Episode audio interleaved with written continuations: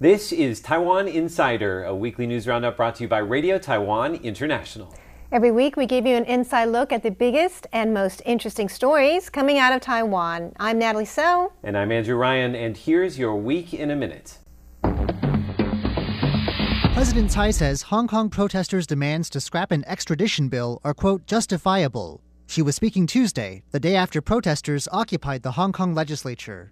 Hong Kong democracy activist Joshua Wong has held a video conference with members of the ruling DPP. He says Taiwan and Hong Kong should join in the fight for freedom and democracy. A flight attendant strike at Taiwan's EVA Air enters day 15. It's estimated over 400,000 passengers have been affected by canceled flights, setting a new record for Taiwan's transportation industry.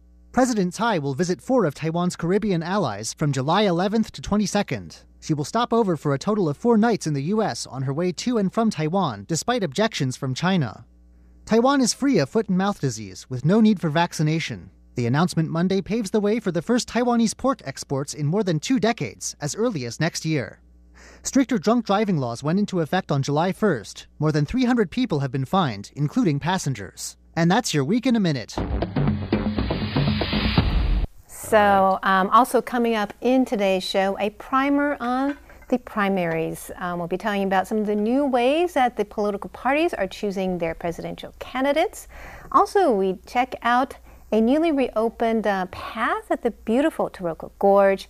And also, we look at some new interesting laws that just took effect here in Taiwan on July 1st.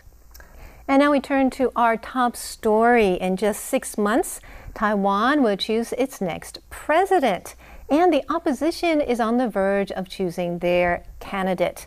Now, uh, this person will run against President Tsai Ing-wen.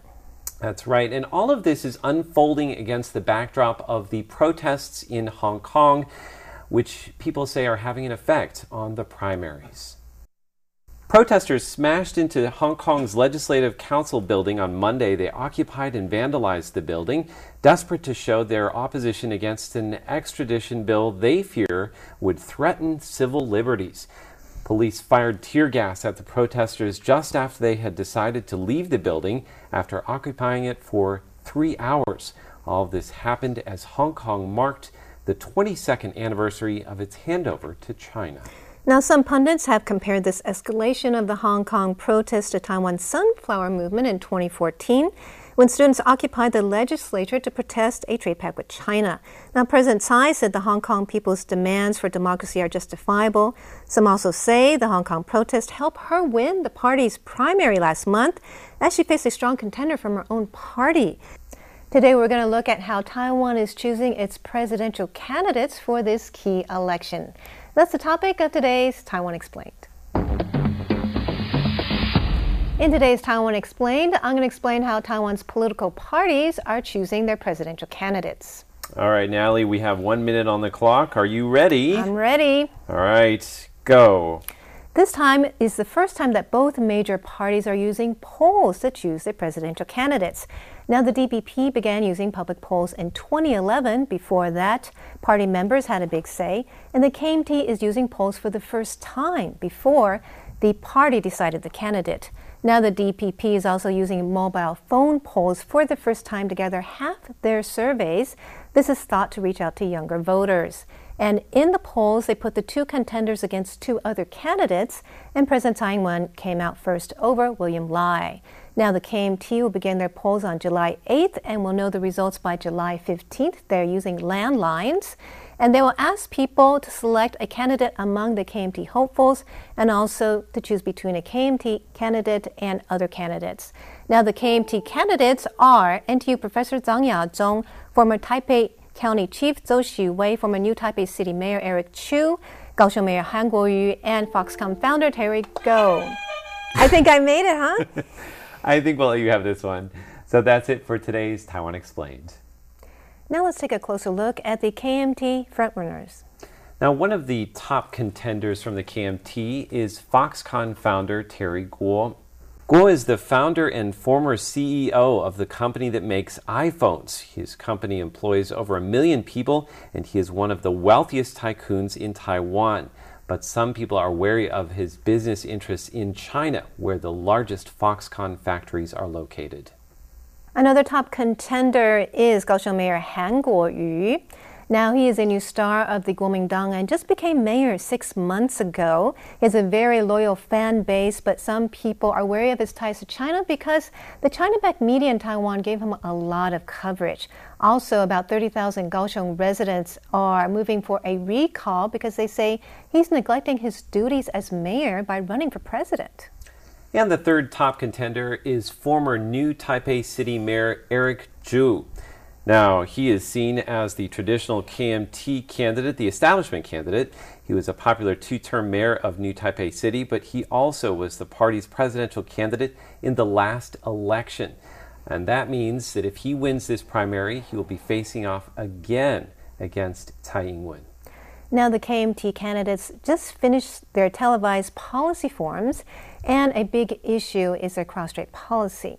Now, recently I spoke with political analyst Courtney Donovan Smith about the top contenders and their cross strait policies.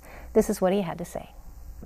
These three are the, the, the more, more closer to the traditional or the more recent era KMT uh, cross strait sort of policies, which are try to keep good relations with the United States, but improve relations further with, with China um, Eric Chu has very specifically, Zhu Lilun has talked about trying to sign an agreement, a peace agreement, not a treaty, uh, mm-hmm. because that would be between two countries, uh, an agreement uh, on Jinmen.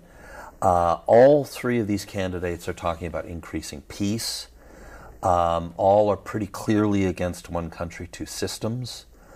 Um, and so, in terms of what they state publicly, there's not a radical difference between the three of them. Um, the question has a lot to do with the, what the voters perceive or think that's what's going on under the surface and their own interests. Uh, these of these mm. three candidates' interests in China. What relationships do they have in China? Han Kuo-yu uh, had had some education in China. Uh, he had, wrote his thesis on the United Front, so there's some concerns on the national security side there. Terry Gou's massive interest in China. His whole business is yes, and something to keep in there. mind, and something to keep in mind is that in China, you'll notice that almost all the top flying business people in China, which includes him, a lot of them recently have been jailed for corruption they have been exiled or fled the country. They've been forced to step down. I think Jack Ma recently stepped down. Um, uh, and because you can't rise to the top in China as, as a businessman on that scale without being deeply or have very strong ties with the Chinese Communist Party, or at least to maintain it these mm. days. So that's a concern. Definitely. Um, yeah. Obviously, Eric Chu is much more a traditional politician here. What's going uh, on? he has family ties with, with China. Once again, that was political analyst Courtney Donovan Smith. And for the entire interview and all of his views on the KMT candidates, you can check out the Taiwan Today playlist on the RTI English YouTube channel. Up next, hashtag Taiwan. This week on Hashtag Taiwan, RTI social media guru Leslie Liao joins us to tell us what's trending in Taiwan. Hey, Leslie. Hey, Leslie. Hey, guys. So, this week, uh, Leslie, you're going to be telling us what people are saying about the escalation of protests in Hong Kong. That's right. So, there was a moment on Monday night that went viral where protesters were forcibly dragged out from the Hong Kong's legislative body, also known as LegCo. Now, South China Morning Post reporter Jeffie Lam tweeted a photo of protesters returning to LegCo to forcibly remove other demonstrators who were determined to stay. They said, We should leave together, leave no one behind. Now, Lam also notes just how young some of the protesters are. Now, the moment caught the world's attention, and people in Taiwan took note. That's right. Tricky Taipei tweets Can't tell you how young they are because of the hard hats and face masks, but half the people in the picture are women. Now, Hong Kong illustrator John Ho was moved to create a design or a drawing uh, based on that moment, and he said that he was inspired by the movie Roma. The picture posted to Instagram says, Safety first, thank you to the rescuers. We understand but also respect your, your frustration. If we leave, we leave together. And more support for Hong Kong came from Taiwan even as events unfolded. Reporter William Yang tweets Protesters continue to arrive at the scene where a makeshift message wall has been set up. Scrawled along the top of the dry erase board are the words Taiwanese people stand with Hong Kongers. Now, support didn't just come from the public, it also came from President Tsai Ing wen. She tweets As president of a country that walked the long road to democracy, I urge the Hong Kong government to address the legitimate concerns of the people and the pursuit of freedom and democracy. And people in Hong Kong thanked President Tsai for her support. Hong Kong pro democracy leader Joshua Wong says, Thank you, President Tsai. Hong Kong and Taiwan must continue to stand together to resist the threat of China. Well, thank you, Leslie. Yes, thank You're you. And that is this week's hashtag Taiwan. Be sure to follow us on social media and leave a comment. We would love to hear from you. It's hard to believe we're already halfway through 2019. Now, some new laws came into effect on July 1st. Let's take a look. Now, don't drink and cycle. You could get hurt and get fined. And now the next one is also about being under the influence of alcohol. But it's not for the driver, it's for the passengers. If you ride in a car driven by a drunk driver, you could also be fined. And in fact, some people have already be, been fined for that this week. And the next is for people who take the bus in Taipei or New Taipei City. You must swipe your Easy Card on your way on and off the bus. The next one is for all drivers, and that includes people who are on scooters and motorcycles. You must yield to the visually impaired and specifically anyone with a white cane or a guide dog. And the government is trying to wean us off plastic straws. They are now banned in four venues for in house drinks. These include fast food chains, shopping centers, schools, and government agencies. And this last one here is for bank customers. So most branches of Taiwan's eight public banks will close at 3:30 p.m. You want to make sure that you get there on time. Now to our next segment Taiwan by Number. Each week in Taiwan by Number, we share with you a facet of life in Taiwan by way of some digits. Now, this week, Natalie, we're going to be talking about one of the most beautiful scenic spots in all of Taiwan. That's right. Taroko Gorge. And, uh, you know, I want you to picture this. So we've got dramatic cliffs tumbling down into the sea. We've got uh, this gorgeous, dare I say, gorgeous gorge, which was carved into the marble by years of flowing rivers. Uh, so, Natalie, the question that I have for you this week to start off with is How deep is Taroko Gorge? Oh, wow. Um, 200 meters? I no idea. No, that's probably too high. But It's a good guess, uh, and we're going to have the answer for you in just a moment. But first, you actually did a report this week about the Tunnel of Nine Turns, which recently reopened in Taroko Gorge after six years of construction. Let's have a look. Taroko Gorge is one of Taiwan's most beautiful destinations. One highlight is the Tunnel of Nine Turns, right above the Liwu River. The Taroko National Park Guide is happy to show visitors around. One visitor says it's been too long since he's been here. Another says Taiwan has world class scenery. The walk through the Tunnel of Nine Turns is 700 meters. There are three arch shaped cement tunnels that have flowers carved on them. It takes less than 30 minutes to walk the entire trail and back. This path used to be a part of the Central Cross Island Highway but was later made into a scenic pedestrian path. It's a must see destination for tourists. Falling rocks led to its closing for six years. Park official Chen Bao Guang said that the Ming Tunnel was added during reconstruction, so now people don't need to wear a helmet. The chances of falling rocks are very slim. Visitors to Hualien can now enjoy a stroll through the new Tunnel of Nine Turns path. All right, Natalie. So before the video, I asked you how deep is Taroko Gorge? That's right. You said 200 meters, That's right. and the answer is oh, wow. That, that's really deep. Yeah. That's like two Taipei 101s, right? yes, that's right. It's We've been talking a lot than- about heights lately, so yeah, yeah. that's really deep. That's cool. It's pretty impressive when you're actually in there. You can really feel how just incredibly tall those mountains are. You don't want to fall down. No. Taroko Gorge. You don't. Now, Natalie, I looked in, into Taroko Gorge a little bit. I wanted to give you a little bit of a quiz. Sure. Are you ready? Try me. Okay. I probably get everything wrong, but that's right. It's okay. So, Taroko Gorge, of course, has been around for thousands and thousands of years. Uh, it gets its name from the local Truku people. Um, something that's a little bit newer comparatively is the Taroko Gorge National Park. When was the park founded? uh, 80 years ago. 80 years ago. So you're saying, what's my math? Give me a Oh, year. Oh, let's just say uh, 19. Uh, oh, let's say 1936. 1936. Okay, let's have a look at the answer.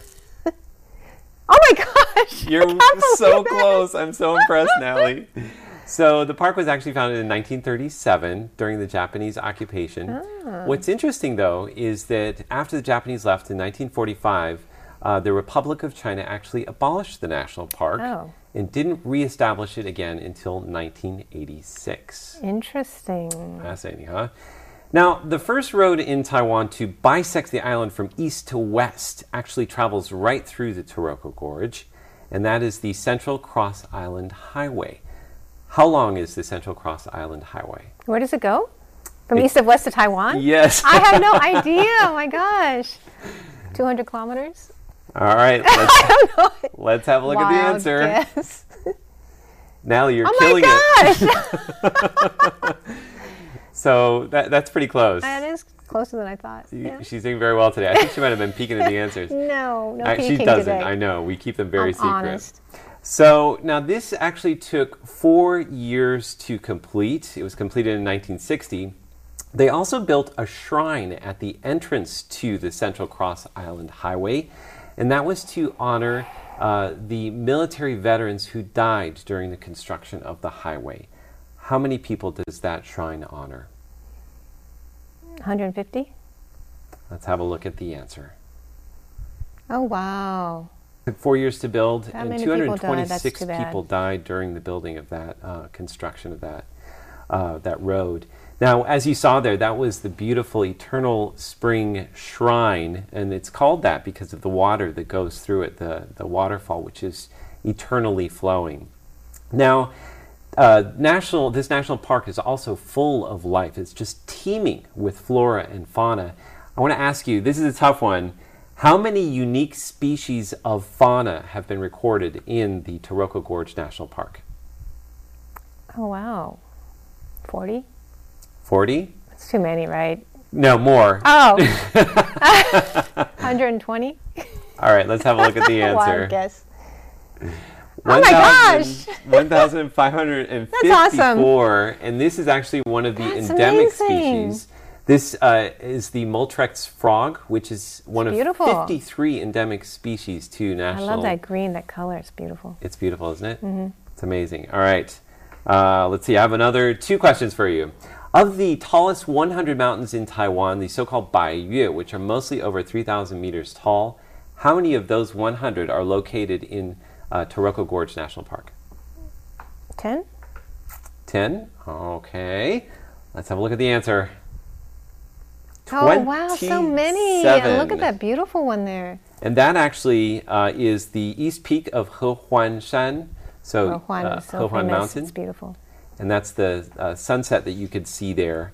I have one final question for you, Natalie. All right, these are all hard questions. This one's uh, maybe easier or harder, depending.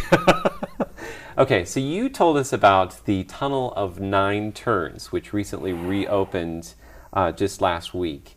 Uh, how many turns does the Tunnel of Nine Turns have? It's, it's got to be nine, right?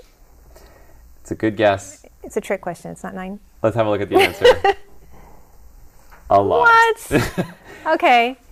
So this is actually very important because whenever you see nine in a place name in Mandarin Chinese, it actually means a lot, not Oh, like Joe. I mean, it means a, a long time. yes. So it's not literally nine turns. That's right. I didn't know that. yeah. So when you see bridge of nine turns, tunnel of nine turns, there may or may uh-huh. not actually be nine turns. It's a poetic way of saying a lot. Exactly. and that's this week's Taiwan by number. Well, we hope you enjoyed this inside look at Taiwan this week. Be sure to connect with us on social media and leave a comment below. Yes, we'd love to hear from you and also check out our show notes. We have some links to the things we discussed today. For Taiwan Insider, I am Natalie So. And I'm Andrew Ryan. See you next week.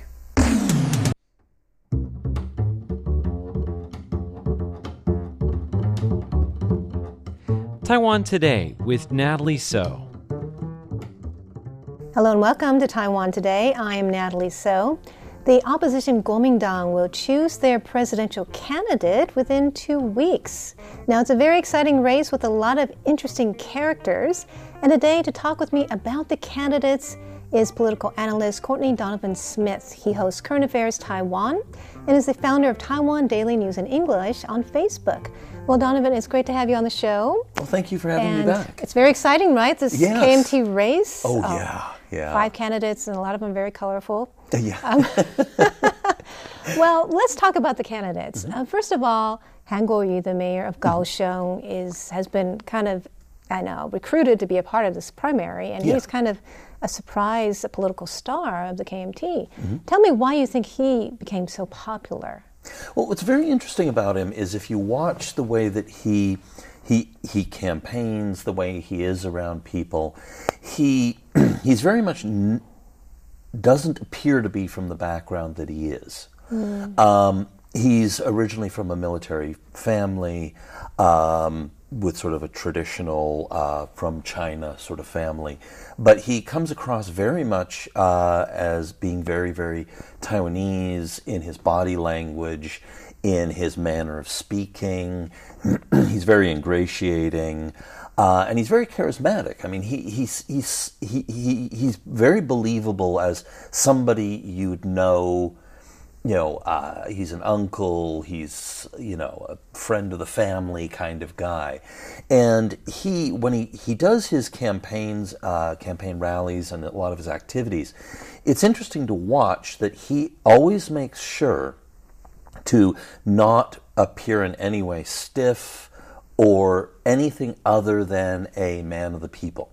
He always wears a blue shirt, not a suit. And, you know, if it starts raining, he doesn't bring an umbrella at his rally. He'll just get wet.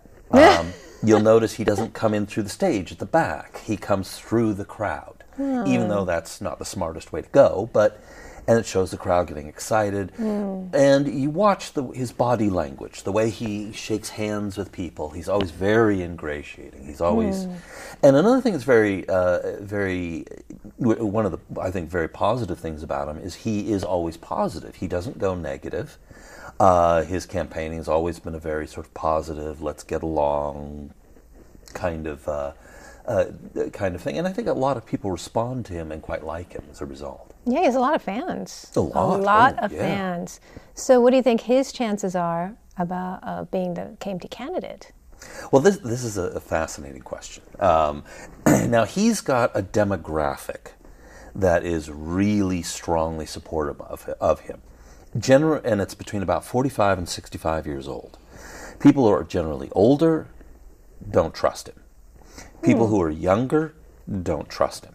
But there's a demographic that particular demographic, uh, and he's in this demographic they're the, the ones who the older people remember the worst of the white terror era uh, when it was very brutal younger people were uh, raised during the democratic era.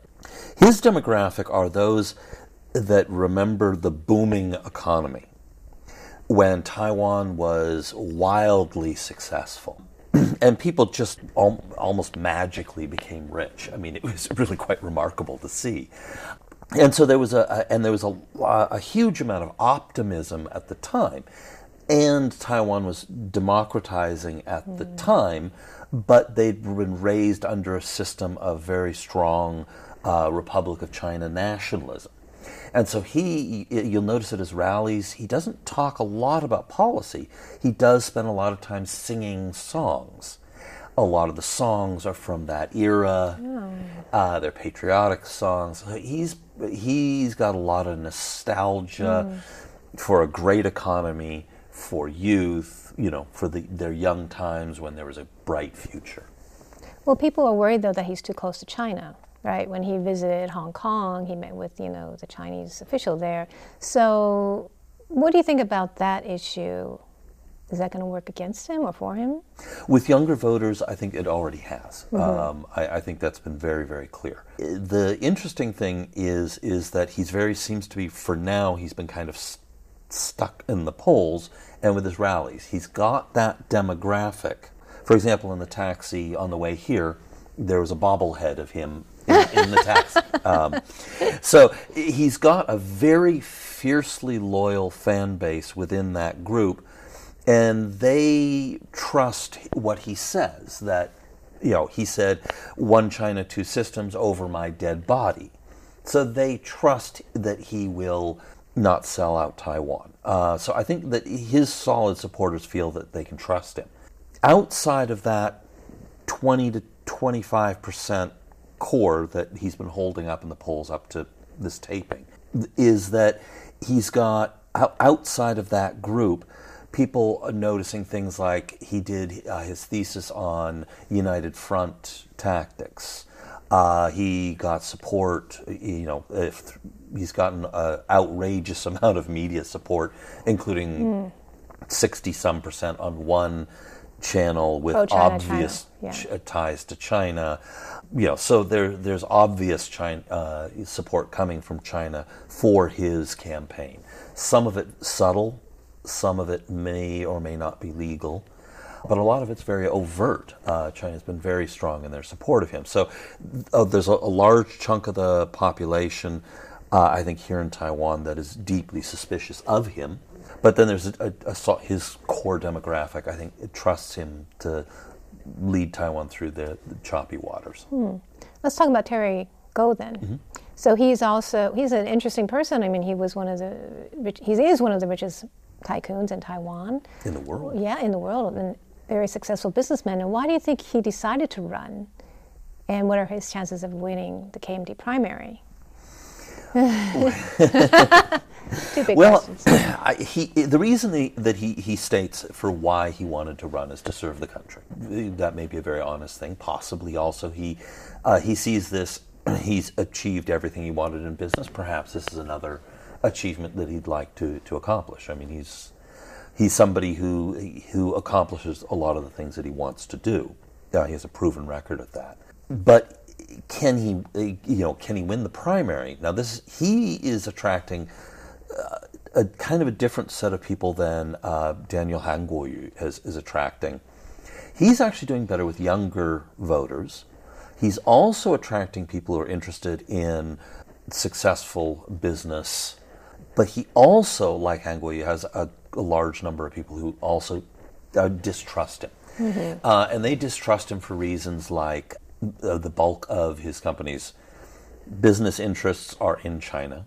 His business pioneered the gutting of the manufacturing base. Now, in many cases for you know solid economic reasons, but that moved a lot of the manufacturing base into China, uh, which saw economic stagnation here in China. He was much of an engineer of that.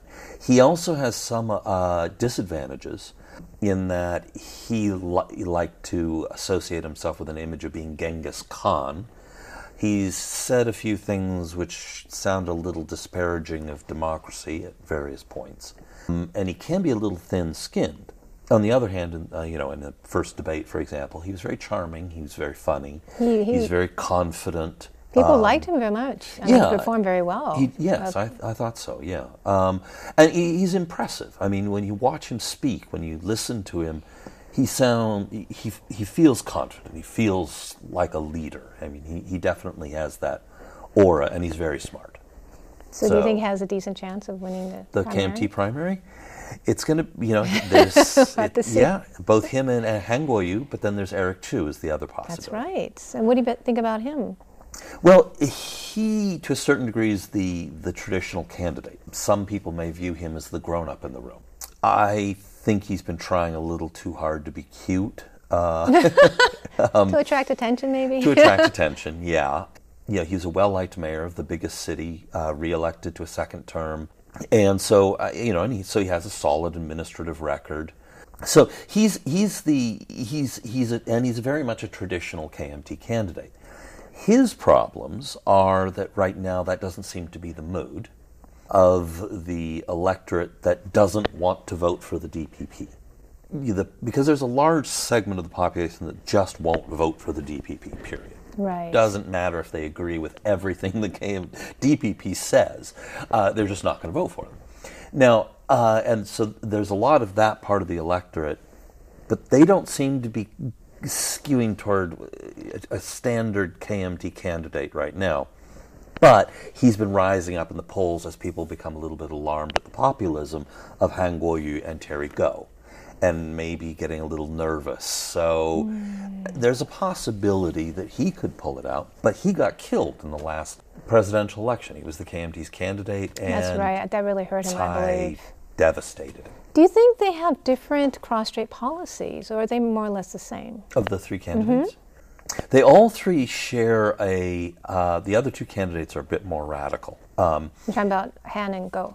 Uh, no, the, the, the two smaller. It's five candidates. Oh, okay. Uh, um, yeah. But these three are the, the, the more more closer to the traditional or the more recent era KMT uh, cross-strait sort of policies, which are try to keep good relations with the United States, but improve relations further with, with China. Eric Chu has very specifically, Zhu Lilun has talked about trying to sign an agreement, a peace agreement, not a treaty, uh, mm-hmm. because that would be between two countries, uh, an agreement on Jinmen. Uh, all three of these candidates are talking about increasing peace. All are pretty clearly against one country, two systems and so, in terms of what they state publicly, there's not a radical difference between the three of them. The question has a lot to do with the, what the voters perceive or think that's what's going on under the surface and their own interests. Uh, these of these mm. three candidates, interests in China. What relationships do they have in China? Han Kuo-yu, uh, had had some education in China. Uh, he had, wrote his thesis on the United Front. So there's some concerns on the national security side there. Terry Gou's massive interest in China. His whole business is yes, and something to keep in there. mind. And something to keep in mind is that in China, you'll notice that almost all the top flying business people in China, which includes him, a lot of them recently have been jailed for corruption they have been exiled or fled the country. They've been forced to step down. I think Jack Ma recently stepped down.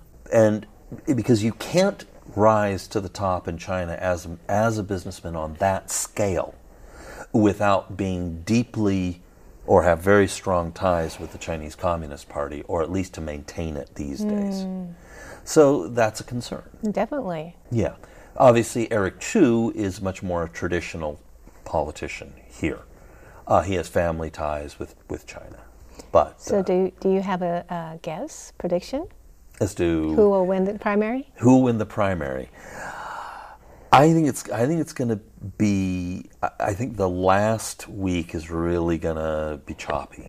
So next week, yeah. Yeah. we'll see what happens. I, it's hard to say. Huh? Yeah, I, I, have, I feel a lot stronger on, on who I think might might win the presidency? Presidency rather than the, the KMT primary. Um, because I, I, think that the last week, week and a half, bec- because of the, I think ter- the Terry Gou has kind of reached, you know, he may or may not have reached a plateau. Han Kuo-yu's reached a plateau. Terry Gou may go up, he may not, but you know, you know, up to this point, they've been kind of bouncing around similar polls. Eric Chu's coming up, and there's a large number of I don't knows. So I think that there's going to be a lot of attention paid by voters uh, during this last stretch. Yeah. Stretch here, yeah. Okay. So it should be very interesting to watch. Yeah, I I think I, I, guess if I had to, well, it's a tough one. I guess maybe Terry Gou or Han is more likely. Okay. But either one of them could see a sharp drop off, and Eric Chu could pull it. Pull so it's all possible, right? It's these, all these possible. three. And Wang, haven't even brought up Wang Jin. He's another story altogether. Yeah.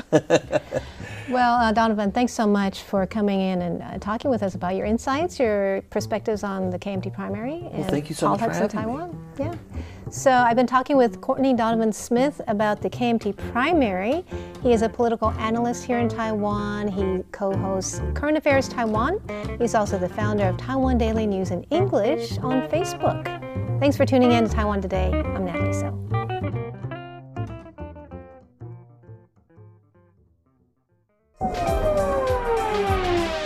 Welcome to the RTI Time Machine. Today's time traveler is, John Van Trieste, and the destination, the 1910s.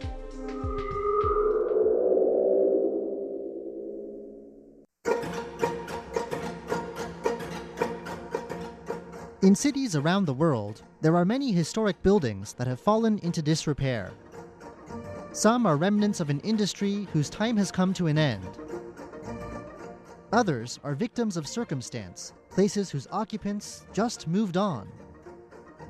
Cities might choose to condemn these old buildings and turn the land over to other uses. But one complex of buildings in central Taipei shows that there is another way.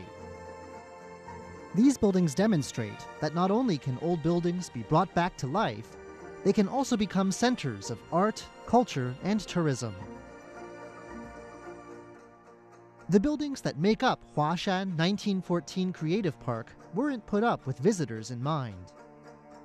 In the 1910s, when the first structures were designed, each one had a practical purpose. This was to be an industrial brewery, set up to supply Taiwan with liquor. And it was, by all accounts, a successful brewery from the beginning. This brewery was set up by Japanese entrepreneurs around 20 years into Japan's colonial rule over Taiwan. Its first batch of sake made a splash on the market. By late in 1915, the brewing company had gathered together 1.3 million yen in capital. It reorganized itself and moved beyond Japanese drinks like sake, adding local rice wine to its repertoire as well. By its peak, this brewery would employ 400 people. Though the bulk of what's now the park was devoted to brewing, a Japanese company trading in Taiwanese camphor also set up shop here, settling in a complex of buildings to one side. It was a prosperous beginning.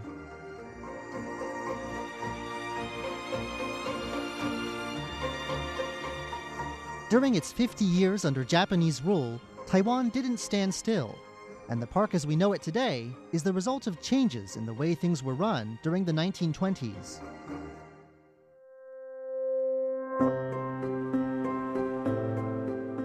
It was during the 1920s, for instance, that the brewery got an early version of its name, Huashan. Japanese street names came into use, and the street outside was named for Kabayama, Taiwan's first Japanese governor. If you look at the characters in the Japanese name Kabayama and the Chinese name Huashan, you'll notice that they are nearly the same. Most importantly, though, the 1920s also saw the colonial government declare a monopoly on important commodities. Among them were alcohol and camphor. The brewery was finally bought out by the government in 1929, and a wave of construction around this time has given us many of the buildings we still see. The brewery continued to be a major producer of alcohol through the 1920s. And though under new management, it continued to fill Taiwan's demand for liquor until 1945. That year, with the end of World War II, Japanese rule on Taiwan came to an end. The Republic of China government replaced Japanese rule, but it kept up the alcohol monopoly it had inherited. As it took over the brewery, it chopped off part of the first character in Kabayama's name, giving us the Chinese name Huashan that we use today. Of course, the post war period brought more than just a name change. The brewery now added cassava liquor, fruit liquors, and other new products to its line. New products, new management yet again, but the same monopoly and the same popularity. Things continued on this way for decades. There were signs around that the world was changing.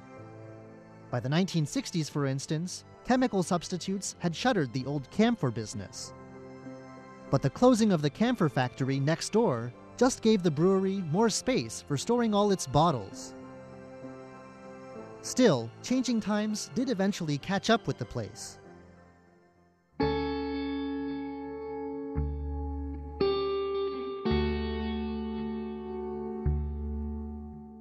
By 1987, as Taiwan transitioned from decades of martial law to democracy, concerns were growing about the brewery's connection to water pollution.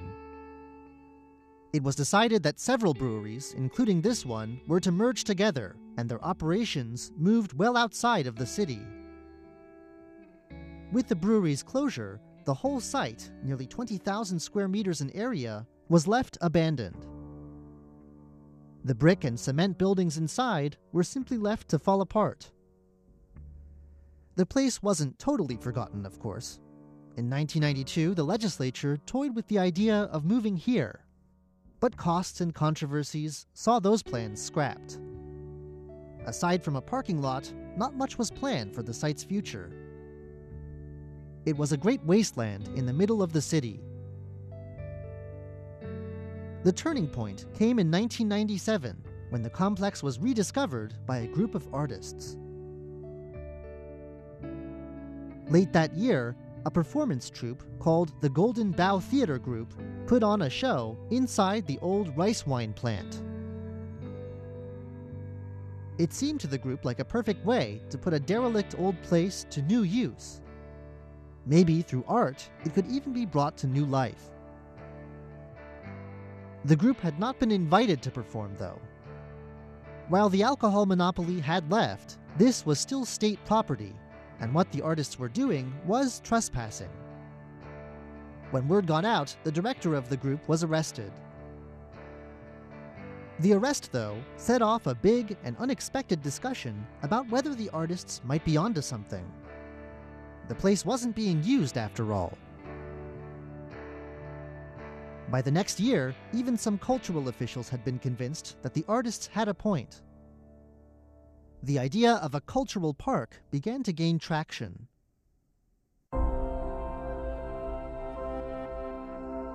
At first, only some parts of the complex were to be put to cultural uses.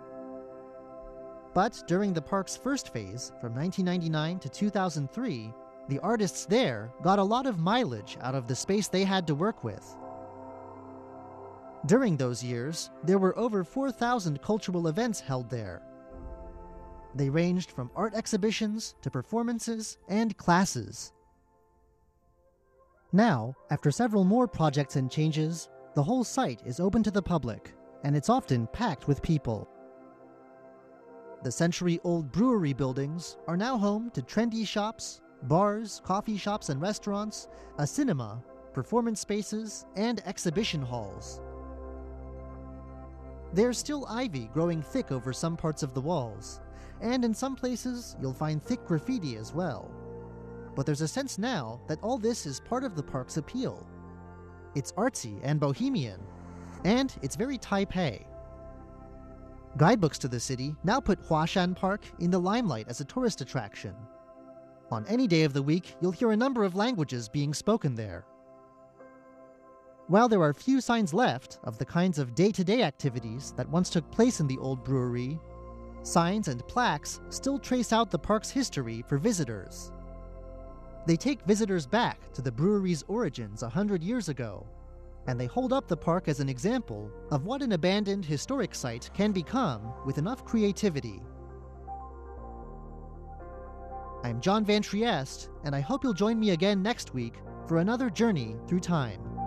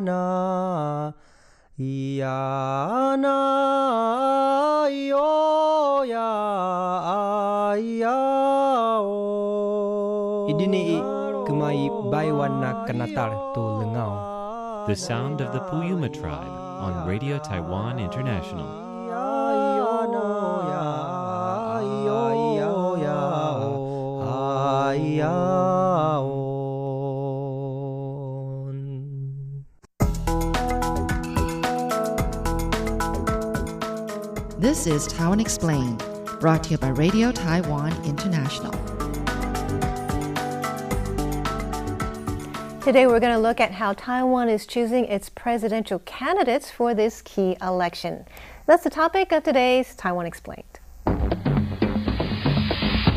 In today's Taiwan Explained, I'm going to explain how Taiwan's political parties are choosing their presidential candidates. All right, Natalie, we have one minute on the clock. Are you ready? I'm ready. All right, go.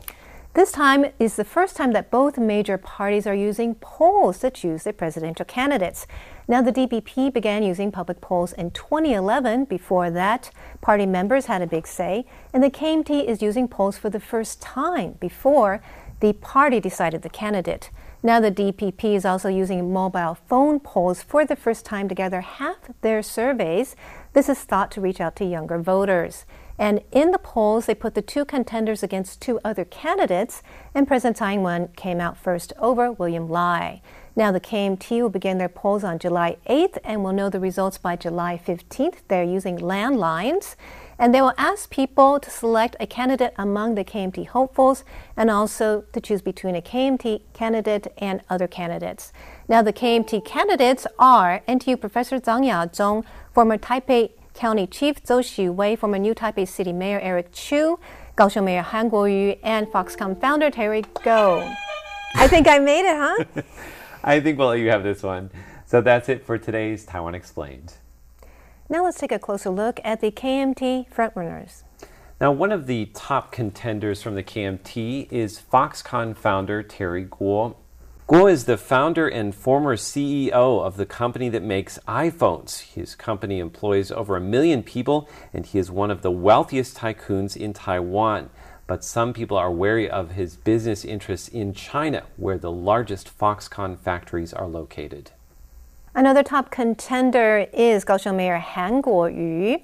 Now he is a new star of the Kuomintang and just became mayor six months ago. He has a very loyal fan base, but some people are wary of his ties to China because the China-backed media in Taiwan gave him a lot of coverage. Also, about 30,000 Kaohsiung residents are moving for a recall because they say he's neglecting his duties as mayor by running for president. And the third top contender is former new Taipei City Mayor Eric Chu. Now, he is seen as the traditional KMT candidate, the establishment candidate. He was a popular two term mayor of New Taipei City, but he also was the party's presidential candidate in the last election.